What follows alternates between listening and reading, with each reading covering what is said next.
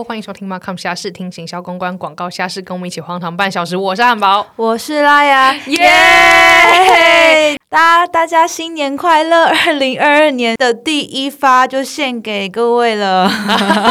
为什么你今天听起来非常的强啊？没有，因为就是上个礼拜因为是跨年嘛，所以我们就、哦你有一些活动。呃有些活动啦，所以就没有更新。然后有没有想说要跟大家说，哎呀，真个抱歉，新年快乐，结果我忘记发了。我没 没关系，没关系，我非常的抱歉，就是呃上个礼拜因为我们就是跨年嘛，所以就是稍微停更了一周。对对对，那我们回来喽，大家，我们只是停更一周而已啦，对对对不要担心，我们还是会继续为大家带来更多的马康虾事的，然后也顺便跟大家拜个新年，祝大家二零二二年都可以事事顺心。那就是在收听之前，别忘了就是可以在 Apple Podcast 或者是 Google Podcast，还有哪里 Sound On、Spotify，Spotify 都给我们五星好评。如果有任何想跟拉雅或汉堡说的话，都可以在我们的粉丝团跟 IG 上面为我们留言、按赞、分享哦。耶耶、你们的支持就是我们继续。前进的动力。没错，这真好。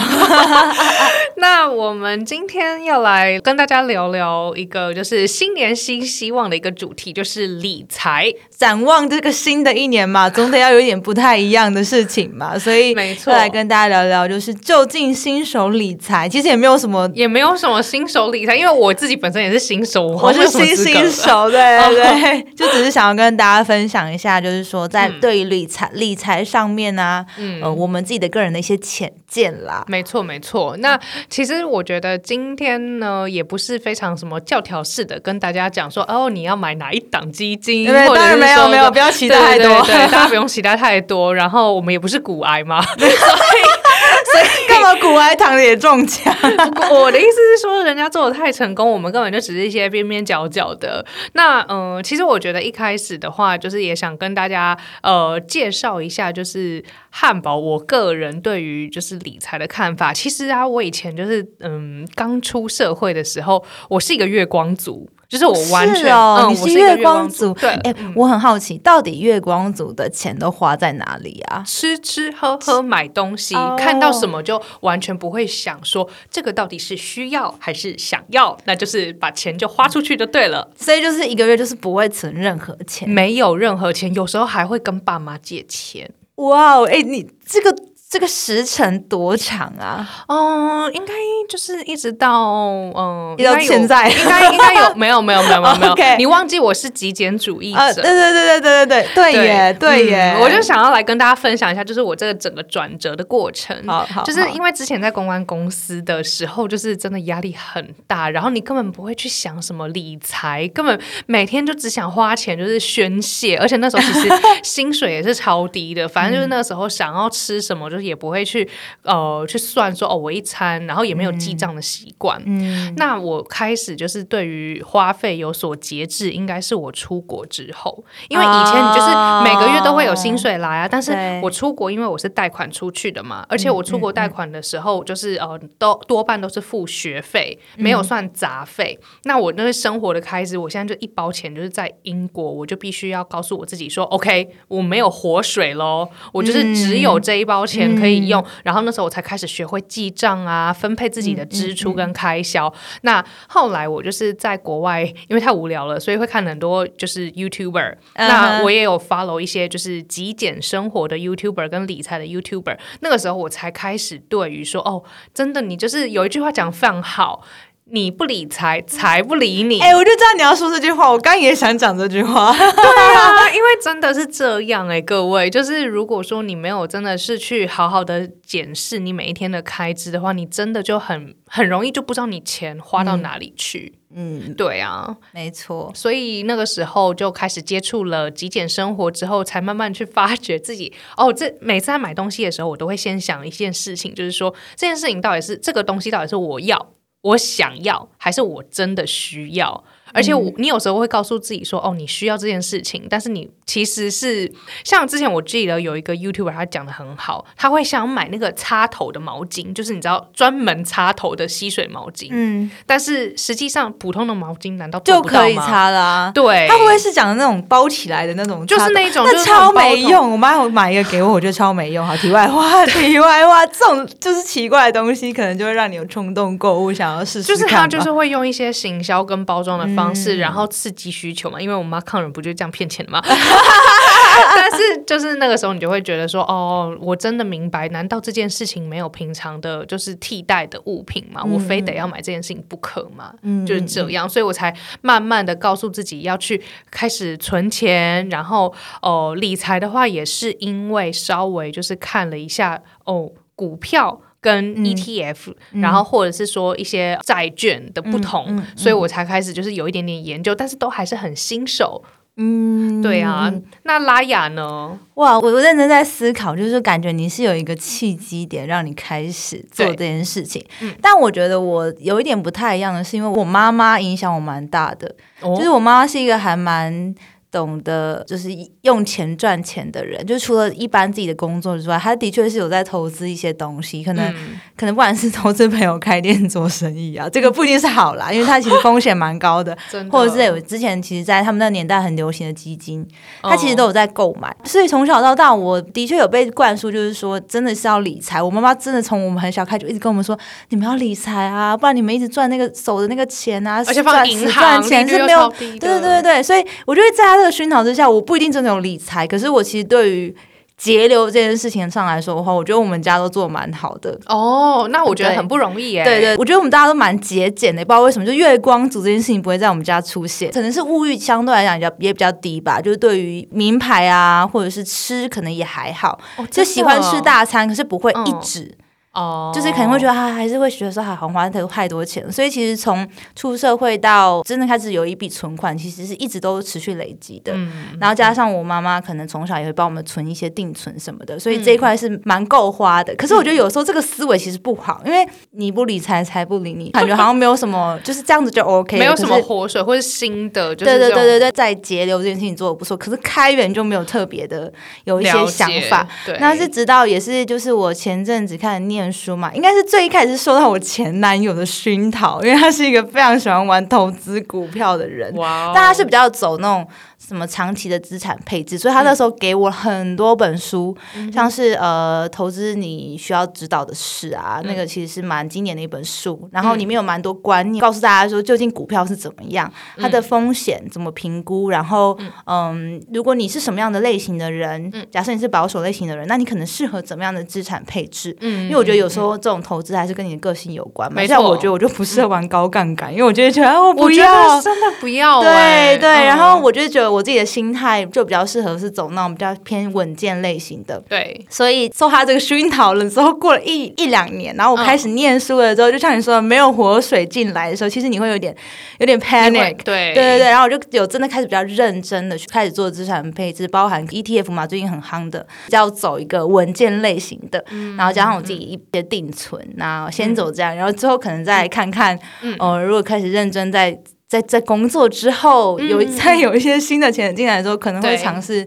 嗯。走买一些股票吧。是对啊，是是，嗯其实我觉得美股就是呃，因为去年。其实股票市场非常热，因为疫情的错关系，就是很多股票都是在一个真的历史的新低点。那个时候真的是随便进场就也好，我应该是这么说，就是也不是说随便进场，就是说你稍微做一点点的功课，嗯或者是你稍微就是谨慎的去选择一些比较稳健型的股票，嗯几乎都不太需要去操烦它，就是说、哦，它会不会哦、就是走势很不好啊？像嗯举例来说，这这这边还是一样要先做一个免责声明，就是我们不是推荐大家买股票，而是大家都应该要做好自己应该要做的功课。嗯像那个时候我自己也是呃有想要进场，那我就是跟大家推荐一个频道，我自己觉得还蛮喜欢的，叫做 BOS 巴菲特线上学院，好像是这样子吧。哦，我好像有看过，我有看过。嗯那个时候就是我就是跟着它上面就是一些步骤，因为它主要就是呃在提倡巴菲特它的价值投资法，嗯嗯就是你不需要每一天很紧张去盯没盘，错没错。你就是用一个存股的心态，那你就是把呃好好的选股，那你就是把钱就是哦、放在那个厂里面，让他去、自己去帮你赚钱嘛，嗯嗯嗯。你就不需要就是睡不着觉。所以他那个时候我自己就是一，因为我觉得美股呃现在台股当然也可以买零股啦，但是我觉得那个时候就是呃美股就是一股一股买，相对来讲对于小资族是比较友善的一个投资方式，所以那时候才稍微对于美股有一点点的研究。那你问我说要买什么股票，我干嘛告诉你我票仓？但是我，但是我买都是那种超无聊的嗯股票，就是什么那种。Apple、Amazon 这种呃，就像像 Apple 啊，或者是 Three M，、OK，或者是什么金百利、克拉克、可口可乐，真的对对真的对就是买这一种，就是你知道百年企业，或者嗯是很久很久的，然后你也觉得它像比如说特斯拉，我就不会买，嗯就是我我知道去年因为就是特有人因为特斯拉这个股票就是赚非常多钱，但是你知道呢，我就觉得那不是我的命，就是我 我觉得我就是没有这个福气，我还是稳稳的，就是呃投资我自己觉得我蛮看好，就是它十年二十年，我觉得我都可以把很安心的把钱放在那边的。嗯，对，嗯。我自己的心态。我觉得我的我的想法跟我现在做的事情也是跟你差不多，因为其实嗯 ETF 跟那种美股买大档的那个概念其实是像的，只是嗯。说 ETF 那种呃，可能像五零零台湾的哎零零五零，sorry 零零五零跟嗯美国的像 SPY 跟 V 零，他们其实嗯也是像呃台湾元大的那个零零五零一样，也是买各大知名公司长久，只是说它已经帮你包好一包，我知道它就是一个福袋的概念。对对对，那里面都是基本上都是这些大公司，就可能你可以把它想成美国前三百大，就跟道跟着道琼，就是工业的这个、跟着大盘走啦。跟着大盘走，对对对，嗯没错。嗯所以嗯概念是一样，只是自己选股又有更大的弹性，因为你是可以自己选，说你到底想要哪一个多，哪一个少嘛。是是是，对啊对。那这边呢，就是讲到 ETF 啊，就是其实我也想要跟大家分享一个，就是呃，之前我们有一集不是在讲企业社会责任吗？嗯嗯其实近几年就是呃，投资人可能都会，就是当然我我真的没有很专业，但是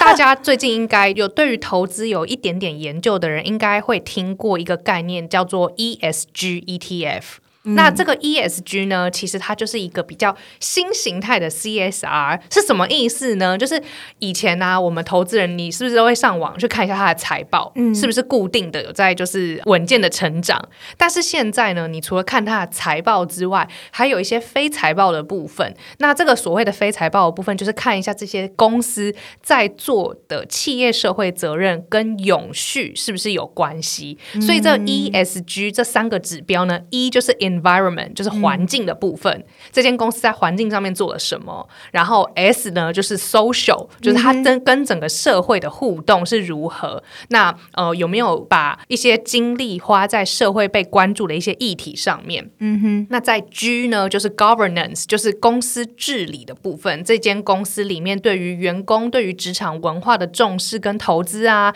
培养人才啊，或者是公司里面的治理概念是不是哦、呃性别平权啊、等等的，就是关于这种人权类型的。所以就是 ESG 这三个指标呢，就是现在越来越多公司，呃，甚至是有一些专业的单位，他会帮每一间公司的 ESG 打一些分数。现在刚刚我提到的 ESG 的 ETF 的意思就是说，一样是有一个福袋哦，然后他会把一些就是公司做 ESG 做的不错的，把它去呃收集起来，然后你就可以买这些企业，代表说你投资这些公司，除了看它的获利增长之外，也是代表你对这个呃企业的一个认可，就是你认、你认可这个企业对于整个社会是有永续正向的一个正循环。所以这边就是也是我近几年就是去看了一些国外的这种研究，因为其实 ESG 这个概念还是很蛮新的，真的很新，大概是二零零五年的时候，好像在联合国被提出来，嗯就是确切的数字有点忘了。然后在二零一五，大概二零一五的时候，才在欧中那边，大家慢慢的请每一个企业都要好好做它的 ESG 项目。所以其实对于台湾市场，对于台湾的企业来讲，真正还有这个意识的。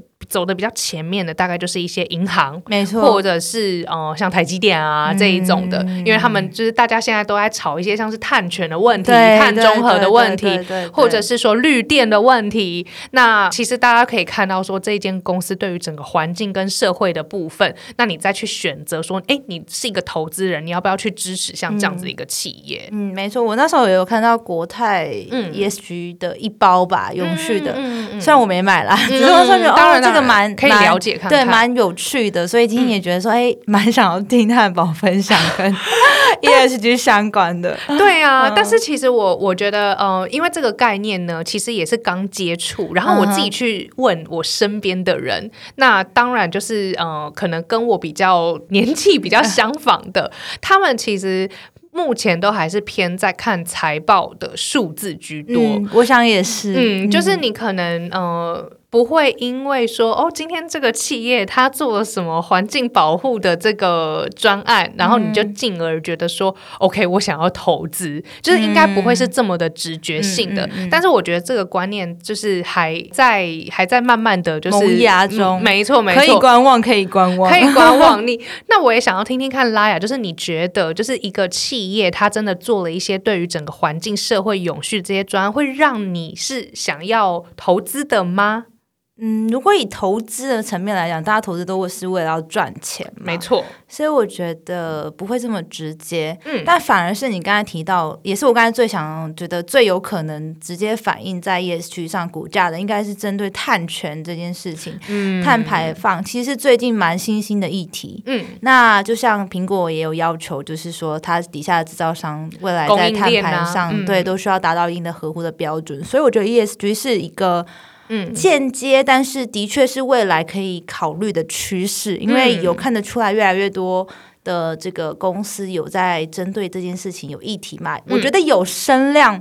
就容易涨，嗯，就像前阵子 NFT 很红的时候，元宇宙很红的时候，非常多游戏公司的股票都涨到不行。但其实你知道，身为曾经在游戏业打滚过的我，我看到的时候，其实我有点，嗯。也不是说不以为然啦，就是觉得说，呃，我我可能没有想要去赚那个钱，因为呃，像之前不知道大家知道某某水果游戏公司，它其实是蛮大的一间游戏公司，对。但是我觉得游戏公司也是一个缺陷吧，应该说里面的投资的钱呐，并不一定是真的是你是买这间公司，我觉得比较像是在炒。炒股票的成分居多一点，嗯，对，那这个热钱，我觉得是这样子。就像当初，呃，某款很有名的这个手游，嗯，我就直接讲是谁应该没关系啊。天堂二上的时候，哎，天堂 M 上的时候，sorry，天堂 M 上的时候，那那间公司的股票就涨到不行，对，那后面大概没过多久就跌了。所以你可以明白，这种起伏就是其实真的不是这间公司做的，它的就是被炒上去的。对，嗯嗯。那对我来讲，我觉得元宇宙是一个现在还看得到但摸不到的东西，就跟很久以前的区块链是一样。没错，就是那时候刚发表元宇宙的时候，真的那一阵子，所有游戏产业的股票全部都涨了。唉。但我其实觉得，呃，我就是没有那个命，我也不想去赚那个钱，我就觉得稳健稳健就好，这样。真的真的，我也是偏向保守心态的。那我觉得就是，嗯，就像刚刚讲的，就是我觉得相较于。这一些就是那种炒热度的，嗯，感觉 ESG 它并不是一个风险蛮高的指标，对，它的确就是一个可以看出整个企业在这个社会里面是否能够继续长存下去的一个方向。好了，这样这么说，所以我觉得就是大家如果对于就是 ESG 的这样子的一个投资概念有兴趣的话，你们也可以看看，因为好像在二零二零年底的时候，呃，台湾就是也有嗯。几家企业没错，已经有上在就是 E E T F 台湾的 E T F 上面。嗯，对他们还有加入一个倡议计划，叫做 R E 一百。那这个 R E 一百的概念呢，就是全国大概有一百家左右的企业，就是说他们未来呢会使用一百趴的再生能源，好像是到二零。五零年以前，他们就是 promise，他们自己宣誓，OK，宣誓说要呃未来都是一百 p 的再再生能源。但是当然，就是二零五零其实是一个蛮长远的，但是至少你可以看到企业有这个决心，包含我们看到的苹果啊、Google 啊，然后还有台积电啊，他们也都有在这个倡议呃，就是 R E 一百的这个组织里面。所以我觉得，如果大家真的是想要好好去看你的投资标的，然后这些企业它做怎么样。样子的一个宣誓倡议的话，你们可以去看一下自己的那些公司有没有在这个 R E 一百的名单上。嗯嗯，我觉得是一个方向。那当然就是，嗯，我觉得这一件好事就是希望是大家都可以先放在心里面 就好。对对对，然后可以稍微观望一下，也不要很贸然的进场，毕竟这个概念还真的是蛮新的。嗯，对对啊，我自己其实我自己的投资理念比较是一定的。可以接受的年化报酬，我自己就觉得 OK with 这件事情。那除非是真的是我非常了解的产业，然后或者是我真的非常有兴趣钻研的很深的产业，不然我其实然后会比较倾向的是走比较平盘啦。其实就是这样，我觉得跟自己的资产配置跟自己的个性也有关系。虽然我之后的确也是想要可能。拨个百分之十自己的资产配置的钱出来去玩玩看高杠杆，就输掉可能也觉得没有关系的这种，OK OK，，或者是甚至去投资学费，对，或者甚至去投资一些比较真的就是走股票的那种类型的，对。但是现在我觉得依照我自己现在的个性跟我自己的想法，我还是走一个比较稳健的资产。了解了解，我觉得也没有不好。我觉得就是不管怎么样子一个理财方式，就是找到自己觉得最舒适的，然后不要造成自己太大的负担，我觉得都是很好的。嗯，没错，也推荐给各位可能还还没有就是。还是还是想在观望，但是还没有就是真的进场的大家，嗯，我其实真的觉得，嗯，真的是你不 投你不理财，财不理你。我们的 tagline 就是你不理财，财不理你。就是当你自己真的开始赚钱的，有人说就是工作是一个最呃，工作是相对无趣的事情，但是投资理财是一个有趣的事情。为什么有趣？因为它可以带给让带给当你一旦进去了之后，你就会开始感受到赚钱的快乐。你知道你付出是会有 return 的。嘛是会有回报的，当然，当然这个还是不用关于你自己的，还是要关于你自己的怎么配置哦，就是你自己怎么样去 handle。但是你你会喜欢，因为这个是很实质，就反映在钱上面，马上就有钱赚进来。所以其实投资理财是一件非常有趣的事情，它也是一个就是博大精深的一个，没错没错没错没错，就是可以保持着一个呃。跟他和平共处，然后嗯，然后为自己的未来打算。我觉得这个心态是是好的。当然，当然，而且我觉得大家都应该要有这个观念，因为其实说实在的，现在你的钱放在银行，真的不像以前的利率那么高，低到不行。真的。然后，因为呢，我爸妈他们都是非常非常保守，因为我爸妈是呃年纪其实蛮大的，那他们那个年代呢，真的说实在的，只会存钱，真的。所以他他其实就是带给我们这种。理财的这种观念其实并不是非常的新，所以我觉得现在就是，尤其是我们这一代的年轻人，真的要努力的去多吸收一些理财知识。我甚至觉得，嗯。教育部是不是应该要加一些就是理财的课程在小学里面？你不觉得我们的教育真的很少在教我们理财吗？觉得我另外一个在现在开始会比较认真研究理财，也是因为我的那个硕班的一个老师，嗯，他每次上课的时候都会跟大家再三呼吁，就是说也不是再三呼吁啊，他都会跟我们提到说，哎，你们是商管学院的人嘛，那你们应该要知道现在的不管是股票走势啊，公司走势啊，嗯，就是就算你不。玩你也应该要看一些产业的了解，对吧？你不了解，然后你说你是商管的，那你不觉得你很好笑吗？对，没错。他我觉得道理很有道理。然后他有的说，就是其实他觉得很多人都没有学到商管的精神。就商管精神其实就是教你规划嘛，嗯，跟你就是怎么样把你在帮助一个企业成长这件事情套在你个人。身上，那你怎么样帮助你的个人成长？你怎么样让你的财富可以呃，不要讲说要多家财万贯好，但是最起码财富有一些累积，对，这个才是对，这才是商管最精髓的事情。但他觉得大家都。看的太小，都没有真的把这件事情落实在自己的这个生活生活上。那他也觉得这个是念商管，但是你没有去，你根本不了解这投资理财是很可惜的一件事情。所以我就每天这样被他洗脑，也没有每天每堂课被他洗脑，就觉得对我真的应该要看一下。我我真的是我真的错了，老师 有这么严重吗？他每次上课说，哎，他可能就会说，哎，最近那个 某某某涨很高，或者是他说，哎，你知道最近因为元宇宙出来嘛，所以很多家的这个游戏都涨，或是甚至。至是最近电动车的消息出来，那也有一些也有一些台湾的电动车的 ETF 也涨得很凶，然后我们都哦是哦 都不知道，然后老师都会就是呃会告诉我们这些新知，我觉得是蛮难得的。哦，我觉得其实就是大家如果有兴趣的话，也不一定就是马上就是要从股票开始、或是 ETF 开始。我觉得大家可以慢慢的就是先去阅读一些理财的书，你还不要先急着进场。但是我觉得就是有一些书其实是，而且其实你在。